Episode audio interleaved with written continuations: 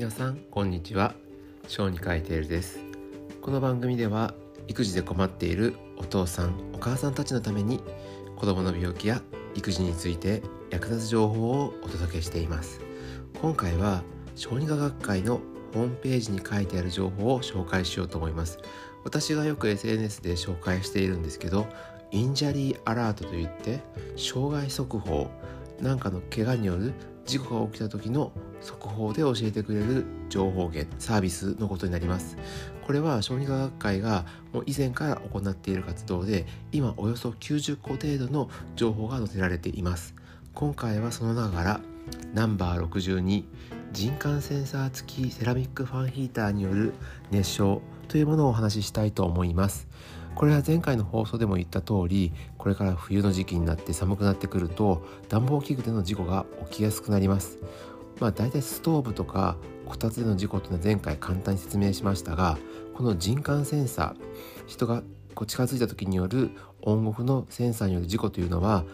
みんなは逆に言うとこう信頼しきってると思うんですね。ところが今回今からお話しするように思いがけない方法でちっちゃな子はやけどを負ってしまったという事実を知ってもらいたくてお話ししようと思います。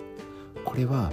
4ヶ月になる女の赤ちゃんが怪我をした話です。人感センサー人が近づくことによってオンオフされるセラミックファンヒーターで起きた事故です。この事故によって起きた傷は頭に2度の熱傷頬の部分に1度の熱傷耳に1度の熱傷というふうに顔のかなりの部分に熱傷が起きています。どのような状況で起きたかというと自宅の居間で兄弟と親が一緒に住んでいます。でその段階で、えー、子供は、えー、ヒーターから2メーター以上離れた部分で寝ているのが確認できていました。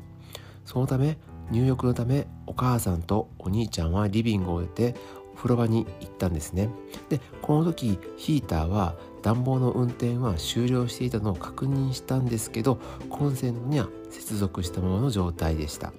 ちなみにこの4ヶ月の赤ちゃんは自分で寝返りをすることもできませんが、えー、仰向けの状態だったら背中でずりずりと張って移動することは可能だったようです。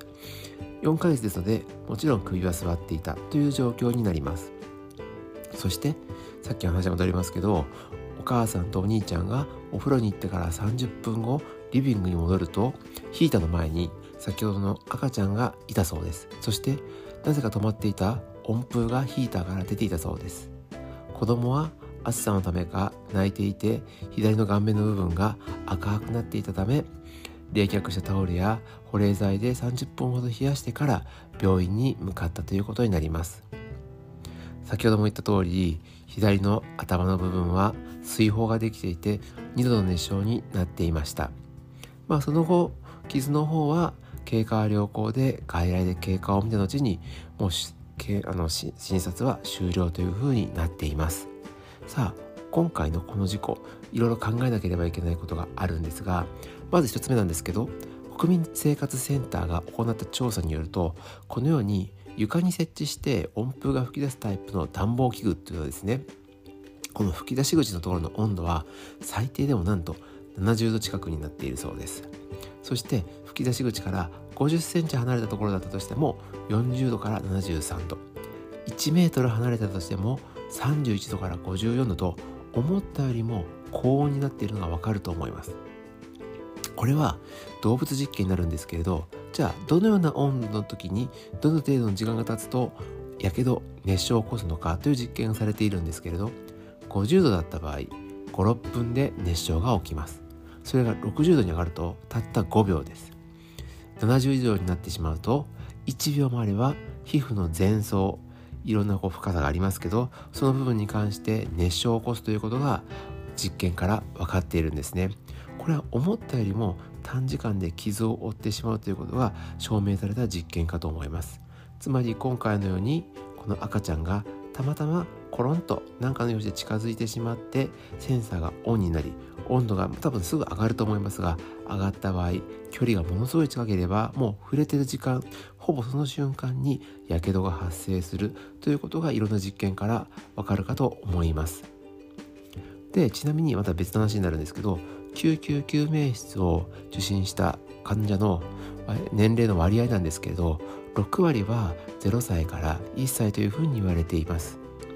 そしてその原因の多くというものが、まあ、加熱された液体、まあ、お湯がかかったものというふうには言われているんですけれどじゃあ残りの4割ぐらいはですね実はストーブとかファンヒーターによるものだったということが分かっています。これは前回お話ししたみたいに大体、えー、搬送されてくる暖房器具の原因の67割が、えー、ストーブやヒーターによるものという話を前回しましたがそれとも一致するような、えー、結果であったかなというふうに思います。で、えー、結局このセンサーというものもいろいろ改良はされていたりとかチャイルドロックがかかっていたりとかいろいろ工夫はされているんですけれどやはりあのこういう予想もしなかった事態になるってことまでは考えていないわけですね。つまり今回のようにまあ、おそらくこの子は動かないだろう動けないだろうそしてその上で電源がオフになってるのは分かったからじゃあ自分たちは自分たちのことをしようっていうのがどれだけ危ないかっていうことを示していると思いますつまり、まあ、暖房器具に限らず電化製品というものは子供が手が届くところにある間は勝手に電源が入らないような最善の策を講じておかなければいけないということです。今回のことを、まあ、今から逆に振り返ってみると電源が消えていたとかだけではなくってちゃんとコンセントから抜いておかなければならなかったということが言えますしこの人感センサーで、まあ、オンになるのはもともと考えてないかもしれませんがオフになるということをもし想定した上で置いているのであればそれは大きな間違いだし事故につながるということがこれで分かったと思います。はい、このような感じで、えーと、国民生活センターっていうのはいろんなこう一般に売られているものがどのような事故を起こしたりとかどのような危険かっていうことに関しての注意喚起をしてくれている、えー、組織になります。時々こうやって、えー、製品に関しての、えー、正しい使い方や危険性とかを教えてくれるとても便利なサイトになりますので、えこれからもあの関心の高いものとかよく起きているものとかに関しては、えー、この番組内でもお話ししていこうかと思います。はい、でもし詳しく見たい方、まあ、傷の様子であったりとかセンサーのこととか見たい方はですね小児科学会のホームページに行ってもらって Injury Alert 傷害速報というところを見てもらえれば、えー、全部見ることができます。細かい部分に関しては、えー、PDF ファイルで見ることもできるのでぜひ見てください。ちなみに今回のことでかかってしまった医療費というものは2万6000円というふうに、えー、計算がなされてここに書かれています。なんでお金の話と思うかもしれませんが、まあ、ちょっとした気の緩みで2万円かかってしまったっていうふうに考えることもできます。でもっと重たい病気ですと、まあ、何百万何十万というお金がかかってしまいましたということが書かれたりするわけですね。もちろんこの報告の中には今回のような軽いやけどのようなものから死亡してしまった症例まで様々なものが書かれています。自分はこんなことを起こさない自分の周りでは起きないというふうな考えを持たずに、えー、このような事故予防をこれからも皆さん続けて楽しい日常を過ごせるようにしていきましょ